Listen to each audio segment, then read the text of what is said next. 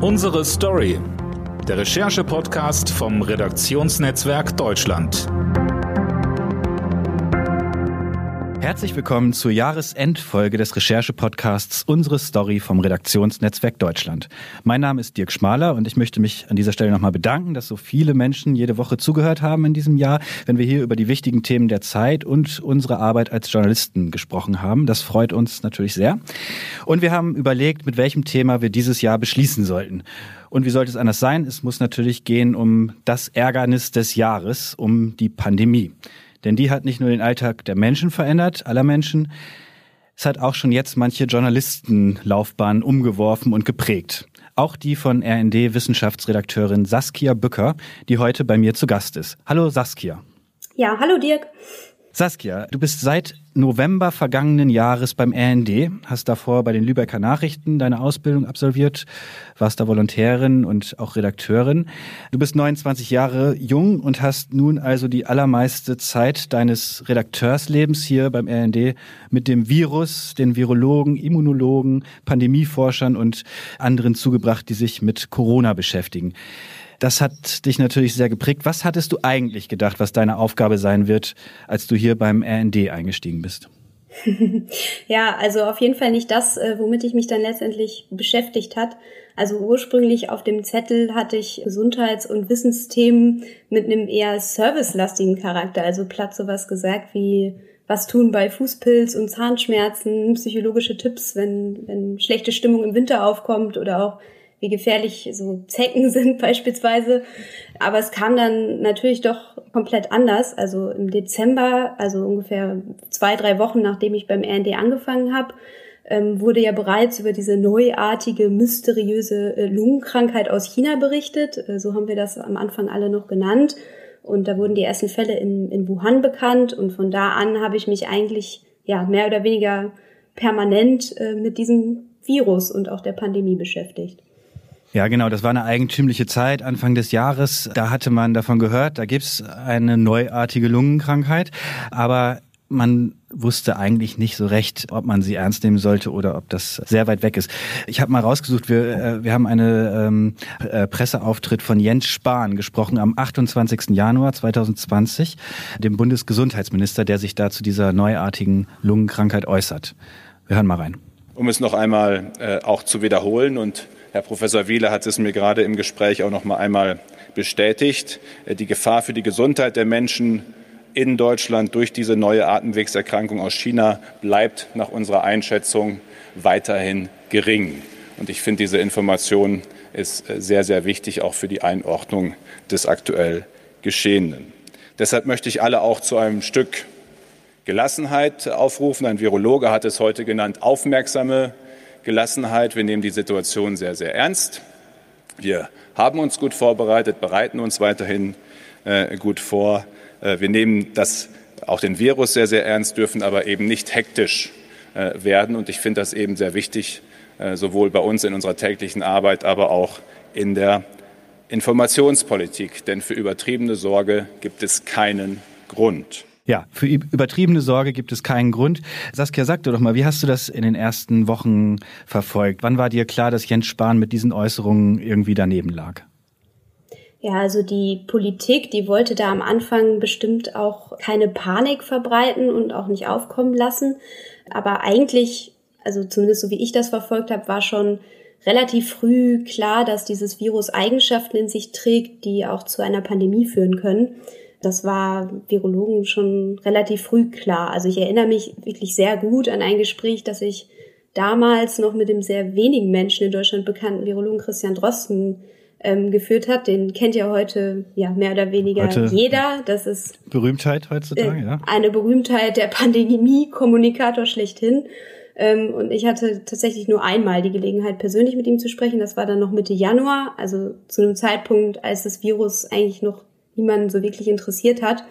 Und der war da auch schon eigentlich gar nicht so gelassen. Also der hatte da die ersten Gensequenzen gesehen und, und dem war da schon klar, das ist ein Virus mit Pandemiepotenzial und, und er sagte auch da schon, er würde sich nicht wundern, wenn sich das jetzt nicht mehr aufhalten ließe. Ja, und in Deutschland wurde das ja dann eigentlich so richtig spürbar erst ein bisschen später. Also Ende Februar, Anfang März, als dann aus Ischgl, ähm, dem Skiort in Österreich, sich das immer weiter ausgebreitet hat, vor allem auch in Europa.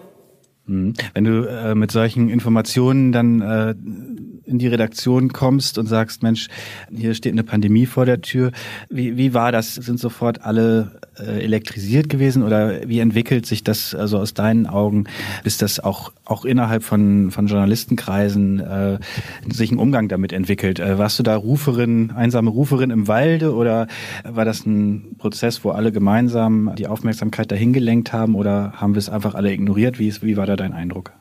Nee, also ich habe auch nicht damit gerechnet, dass also als er Christian Drost das Mitte Januar erzählt hat, habe ich jetzt auch nicht überhaupt noch nicht begriffen, was das jetzt bedeutet, Pandemie, äh, in welche Bereiche das am Ende alles geht. Das habe ich so auch nicht wahrgenommen und und eigentlich hat sich ja die Dynamik des Ganzen, wie schnell sich das ausbreitet und zu was für Krankheitsfällen das führen kann und so weiter. Äh, wie gesagt, erst Ende, Ende äh, Februar, Anfang März dann, dann auch bei mir persönlich ähm, spürbar gemacht. Ich erinnere mich noch daran, dass wir so einen wochenlangen Live-Blog dann auf einmal hatten, wo wir wirklich in Echtzeit den bespielt haben und auch sehen konnten, wie nach und nach dann äh, ein Land nach dem anderen in den Lockdown gegangen ist und und, und die Zahlen dann auf einmal so eine Rolle gespielt haben und jeden Morgen einmal checken, Neuinfektionen, äh, Todesfälle und so weiter und so fort. Also die Schlagkraft dann auf einmal viel, viel stärker wurde und wir auch als Redaktion erst begriffen haben, okay, da ist jetzt was, was im Gange, was uns wahrscheinlich noch sehr lange auf Trab halten wird.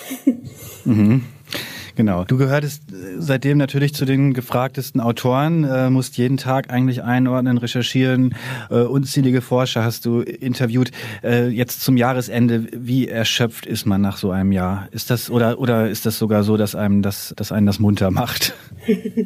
Also das Gute ist ja, obwohl äh, ich mehr oder weniger ein ganzes Jahr beim gleichen Thema geblieben bin, ist nicht so wirklich langweilig geworden. Also jeden Tag werden inzwischen neue Studien veröffentlicht. Und es sind ja auch nicht nur die Virologen, mit denen ich spreche, sondern auch mal, ähm, was weiß ich, ein Experte für Zoonosen, ein Psychologe, der, der Tipps gibt, ein Mathematiker, der, der Modelle entwirft, um, um so ein Stück weit zumindest Zukunftsprognosen liefern zu können. Da ist die Liste lang. Aber ja, wie ich es eben schon gesagt habe, es ist natürlich auch so, dass ich jeden Morgen mit so einem leicht bangen Gefühl äh, Infektionszahlen checke, wenigstens Impfstoff-News erwarte, dann wird wieder eine Lockdown-Debatte geführt und das Karussell dreht sich da so ein bisschen im Kreis, beziehungsweise wenn man ja in Pandemiesprache spricht, vielleicht ein, in Wellen in diesem Jahr und das zermürbt natürlich auch manchmal und, und ich nehme mir auch manchmal bewusst mal einen, Tag äh, frei, um komplett auf Durchzug zu schalten. So ein bisschen ist das Problem bei mir, dass dann meine Freunde und, und auch Verwandten dann manchmal von mir erwarten, dass ich jetzt das Orakel bin, das jetzt die Prognosen exakt für die nächsten Wochen liefern kann. Aber ja, das ist natürlich manchmal schwierig. Wie ist denn das für dich? Ähm, das Virus kreist eben ständig in deinem Kopf herum. Steigert das die Angst, weil es eben ständig im Kopf ist, weil du ständig damit zu tun hast? Oder bringt es einem vielleicht sogar eine Gelassenheit, weil man eben sehr gut informiert ist und wenn man eine Frage hat, sie auch gleich jemandem stellen kann, der sie fachgerecht beantworten kann? Mhm. Ja, das ist natürlich auch ein, ein Stück weit ein Luxus. Also wenn sich eine Frage auftut, dann hilft mir das natürlich sehr, jetzt den geeigneten Wissenschaftler dann zu finden, der mir das dann nochmal ein bisschen detaillierter auch erklären kann. Und das ist auch, also fühlt sich auch für mich so ein bisschen an wie so ein Puzzle. Also jeden Tag kommt immer wieder eine kleine Erkenntnis dazu, die diese Pandemie so ein bisschen greifbarer macht. Wenn ich jetzt zum Beispiel ins Frühjahr denke, da wusste ja irgendwie auch noch keiner so richtig, wie schütze ich mich jetzt? Sind das jetzt die Aerosole, beziehungsweise den Begriff Aerosol äh, kannte man noch gar nicht so richtig, aber außer natürlich die Experten, aber äh, ist es jetzt in der Luft oder klebt es doch auf den Oberflächen, wo das übertragen wird? Und da war die Angst bei mir auch viel größer als, als jetzt, wo alles zumindest ein bisschen vorhersehbarer wird. Also trotzdem will ich natürlich auch weitgehend vermeiden, das zu bekommen, eben weil die Krankheit auch so unberechenbar ist und ich nie so richtig wissen kann, auch wenig anstecke. Das ist ja da die, die Krux des Ganzen. In der Tat. Für Journalisten ist es ja im Berufsalltag oft schwieriger geworden, sich zu ex echten Experten zu entwickeln. Viele äh, sind, sind eher allround-mäßig unterwegs. Bei dir ist das nun sehr, sehr schnell passiert. Also wir haben das vorhin gesagt, am, sehr am Anfang deines Redakteurslebens. Freut dich das abseits von all den Sorgen über die Pandemie, dass du äh, ein Jahr lang äh, jetzt eigentlich mit einem Thema beschäftigt bist, sogar mit einem sehr speziellen Thema, dem Virus? ja, ähm, ja, wenn ich jetzt so zurückdenke, wie ich, wie ich vorher gearbeitet habe, also als Lokaljournalistin habe ich mich schon auch oft so als so eine Art ja, eierlegende Wollmilchsau gefühlt, also eine Konzertkritik hier, Gemeindesitzung dort und und dann vielleicht noch so ein Nachbarschaftsstreit um die Ecke und habe dann natürlich sehr an der Oberfläche von Themen gekratzt und jetzt kann ich mich richtig tief eben in dieses eine, aber doch sehr weitläufige Thema reinarbeiten und muss auch nicht jeden Tag wieder komplett bei Null anfangen. Und das ähm, freut mich natürlich schon, ja, das, das macht auf jeden Fall Spaß, ja.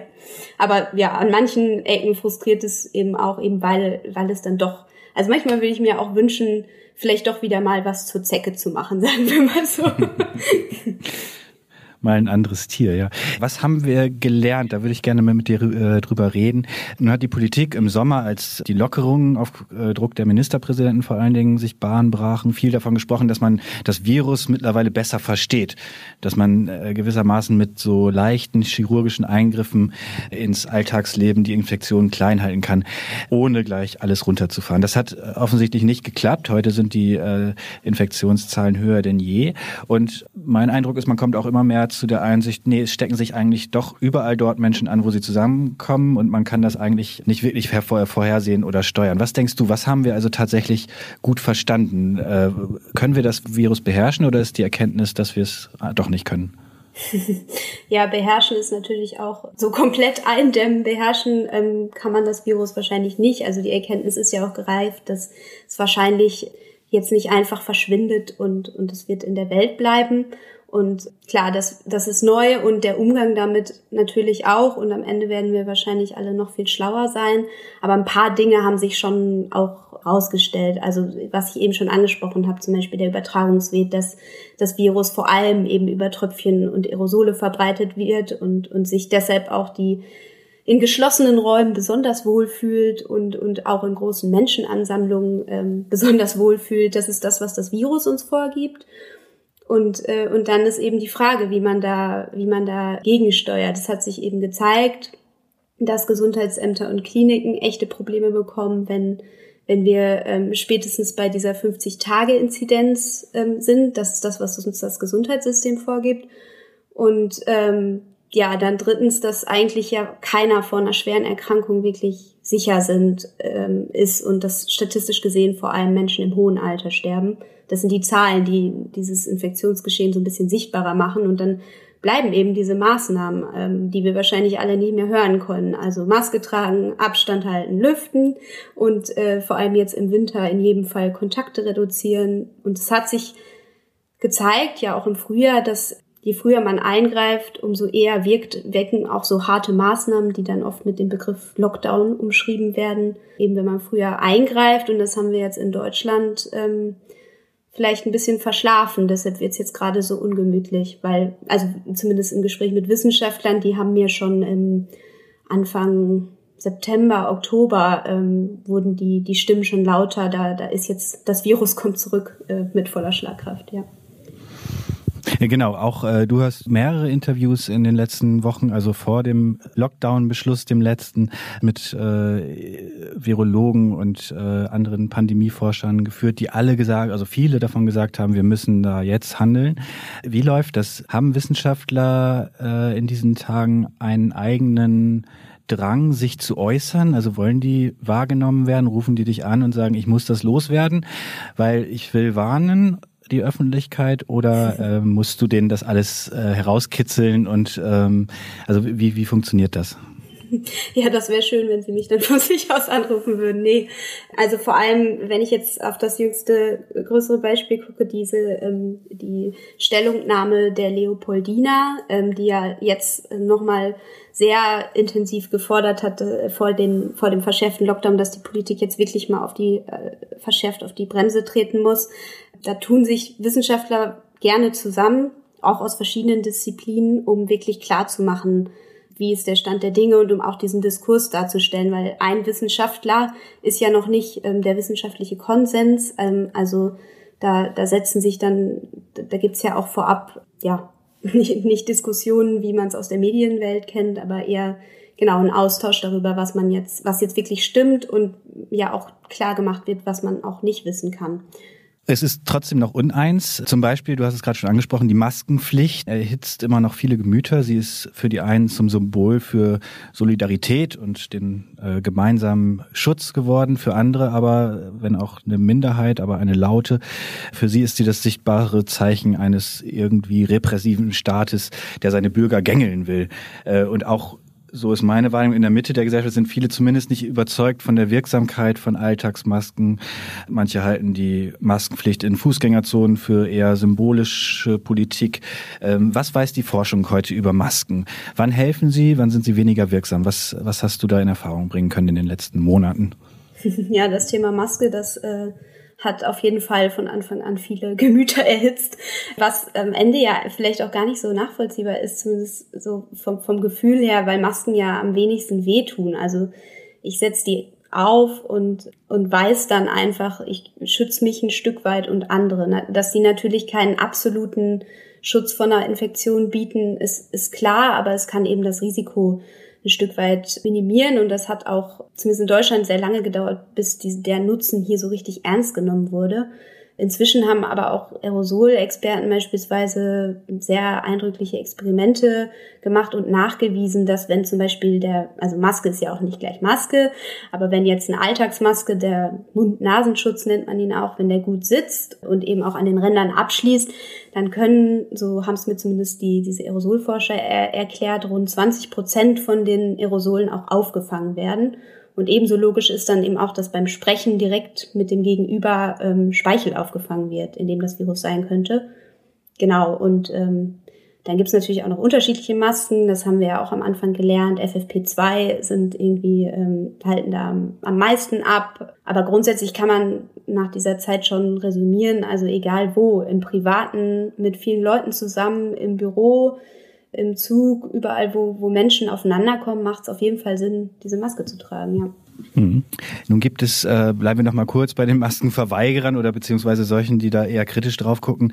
Äh, es gibt auch viele Menschen, verhältnismäßig wenige, aber trotzdem äh, genug, die der Presse vorwerfen, nur jene Forscher und Experten zu Wort kommen zu lassen, die dem Grunde nach diese, diese Position äh, stärken. Also die Politik der Bundesregierung, die das Virus ernst nehmen und auch Beschränkungen ähm, äh, sinnvoll finden. Bekommst du auch solche Reaktionen von Corona-Politik-Kritikern bis hin zu Verschwörungstheoretikern?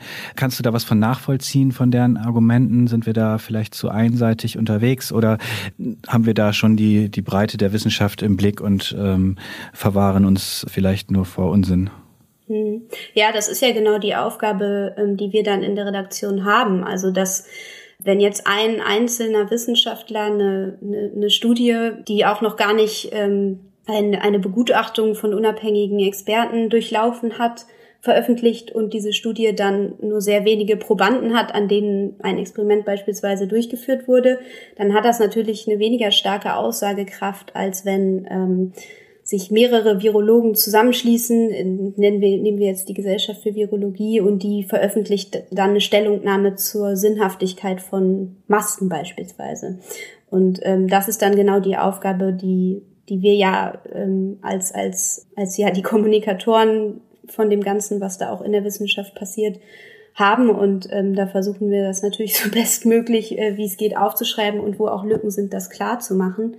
Aber ich kann auf zumindest in einer Hinsicht das verstehen, dass, ähm, dass es schon auch überfordert, ähm, wenn, wenn, wenn eine Experte sagt das eine, der andere das andere und das so an einer Person aufgehängt wird, was, was ja auch oft in, durch die Berichterstattung ja auch gut funktioniert gibt es in den Medien irgendwie so Gegenspieler wie, nehmen wir jetzt Hendrik Streeck und Christian Drosten, die so aufgebaut werden als Gegenspieler. Ja, also. Zwei, zwei Virologen, ne, die ähm, nicht immer einer Meinung sind, muss man sagen. Genau, aber das sind eben, das ist dann genau dieser Unterschied zwischen Wissenschaft und Wissenschaftler, genau. Aber wenn, ja genau, wir versuchen dann eben immer möglichst äh, viele Meinungen, äh, was heißt Meinungen, viele Standpunkte oder, oder Erkenntnisse aus der Wissenschaft zusammenzutragen. Mhm. Ähm, in den nächsten Wochen wirst du dich wahrscheinlich viel mit dem Impfstoff beschäftigen. Ähm, was denkst du, ist diese Hoffnung berechtigt, die damit zusammenhängt, dass die Pandemie dann rasch beendet ist und man wieder zu seinem normalen Leben zurückkehren kann? ja, mit, äh, mit den ersten Impfungen wird wahrscheinlich nicht auf einen Knopf gedrückt und hurra, das Virus ist weg. so wird es nicht laufen. Ähm, und es wird natürlich auch nicht so sein, dass 2021 auf einmal alle ähm, geimpft und sind und auch geschützt sind. Also es geht da um, ja, um ganz viele Fragen, die auch noch offen sind, um Verteilungsfragen, wie viele Impfstoffdosen dann da wirklich äh, vorhanden sind, die ganze Logistik dahinter und im, im Gespräch mit, äh, mit Forschern, die sich mit Impfstoffen gut auskennen, ähm, haben die auch immer signalisiert, es, es gibt auch bestimmte Eigenschaften von den Impfstoffen, wo wir noch gar nicht so genau wissen, was die jetzt wirklich leisten können. Also wir wissen zum Beispiel jetzt beim BioNTech-Impfstoff, der schützt vor einer ernsthaften Erkrankung mit Covid-19, das ist klar. Aber unklar ist zum Beispiel noch, ob er auch vor einer Übertragung des Virus schützt. Also ob ich mich trotzdem noch anstecken kann, das weitergeben kann. Genauso wenig wissen wir, wie lange diese Impfung überhaupt schützt. Also da, ähm, da wird noch viel zu tun sein, auch, auch durch Studien. Genau, aber äh, man kann natürlich schon ein bisschen optimistisch sein, dass, dass sich jetzt erstmal durch, dadurch, dass Impfungen anlaufen, ähm, eine Reihe von schweren Verläufen auch vermeiden lassen. Genau, aber bis so diese berüchtigte künstliche Herdenimmunität entwickelt wird, da geht die WHO ja davon aus, dass es so 60 bis 70 Prozent Geimpfte braucht. Da sind zumindest die, ähm, die Experten skeptisch, ob das jetzt alles so im nächsten Jahr komplett klappt. genau. Also wir brauchen da vielleicht noch einen etwas längeren Atem. Aber wer weiß, manchmal ähm, in dieser Pandemie muss man ja auch für alles offen sein. Vielleicht entdecken wir auch in ein paar ähm, Wochen das Wundermittel, aber ich glaube nicht ganz dran. Ja, äh, nehm, nehmen wir mal an, das klappt mit dem Impfstoff. Das Virus ist irgendwann im kommenden Jahr verschwunden und äh, mit ihnen mit, mit dem Viren auch das Interesse an der Virologie, also deinem neuen Spezialgebiet. Ähm, wird dir das mehr Freude oder mehr Sorge machen? Also beruflich gesehen müsst, oder würdest du dich äh, mit Freude um was anderes kümmern? ja, also ich bin da für, für viele Themen offen, aber grundsätzlich glaube ich, ist, äh, ist im Moment, also Däumchen drehen werden zumindest Wissenschaftsjournalisten in den nächsten Jahren, glaube ich, nicht.